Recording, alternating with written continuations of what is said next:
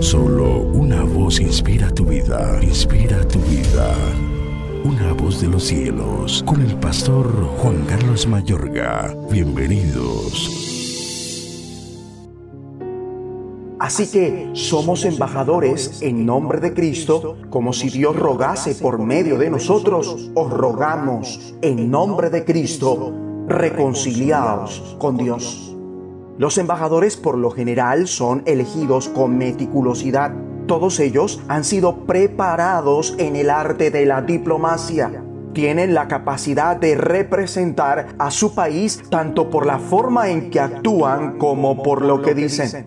Ser un embajador es un enorme privilegio. Un embajador es un representante de la más alta jerarquía enviado internacionalmente para representar una monarquía o país. Ejemplo, un embajador español es un enviado para representar al rey y al país donde quiera que vaya. Pablo escribe que somos embajadores de Cristo. La palabra griega traducida como embajadores comparte la misma raíz de presbítero, que es una de las palabras empleada para describir a los líderes de la iglesia. Ya sea que estés en un rol de liderazgo reconocido en la iglesia o no, eres un embajador de Cristo que tiene el extraordinario privilegio y responsabilidad de representar a Jesús, Rey de Reyes, en este mundo Eres representante de Dios, gran rey en la tierra.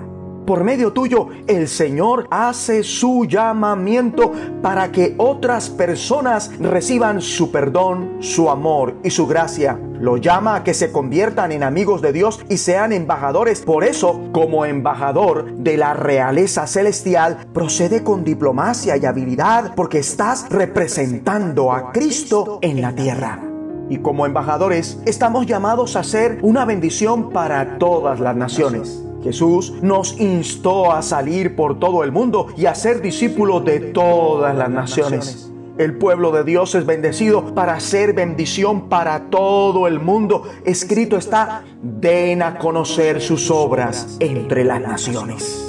Todos somos embajadores de Cristo. Este es un gran compromiso y es apremiante tómalo en serio. No es cosa para tomarse a la ligera saber que todos estaremos en el estrado del juicio un día, así que con urgencia cumplamos esta responsabilidad hasta el fin y vamos a estar preparados para comparecer ante Dios. Dios hace su llamamiento a través de ti. Dios podría hacer su llamado directo o a través de ángeles, pero en su lugar ha elegido hacerlo a través tuyo y mío, encargándonos a nosotros el mensaje de la reconciliación. La reconciliación radica en la amistad restaurada dentro de una relación de amor con Dios y unos con los demás. Es un gran privilegio y gozo ver a la gente reconciliada con Dios y reconciliada entre sí, especialmente en los matrimonios, las familias y otras relaciones rotas. Por eso Pablo escribe, en nombre de Cristo les rogamos que se reconcilien con Dios. Amable oyente, a toda costa trata de persuadir de esto a la gente porque los amas.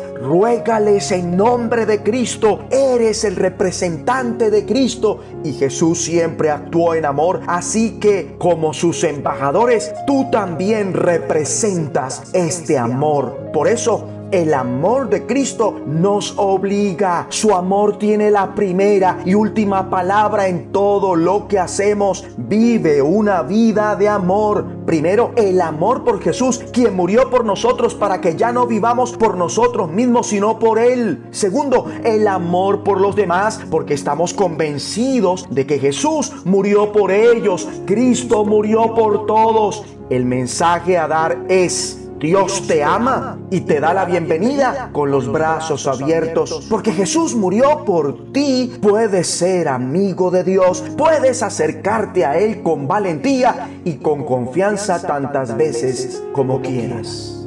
Oremos. Dios Padre, ayúdame a ser un buen embajador de Cristo.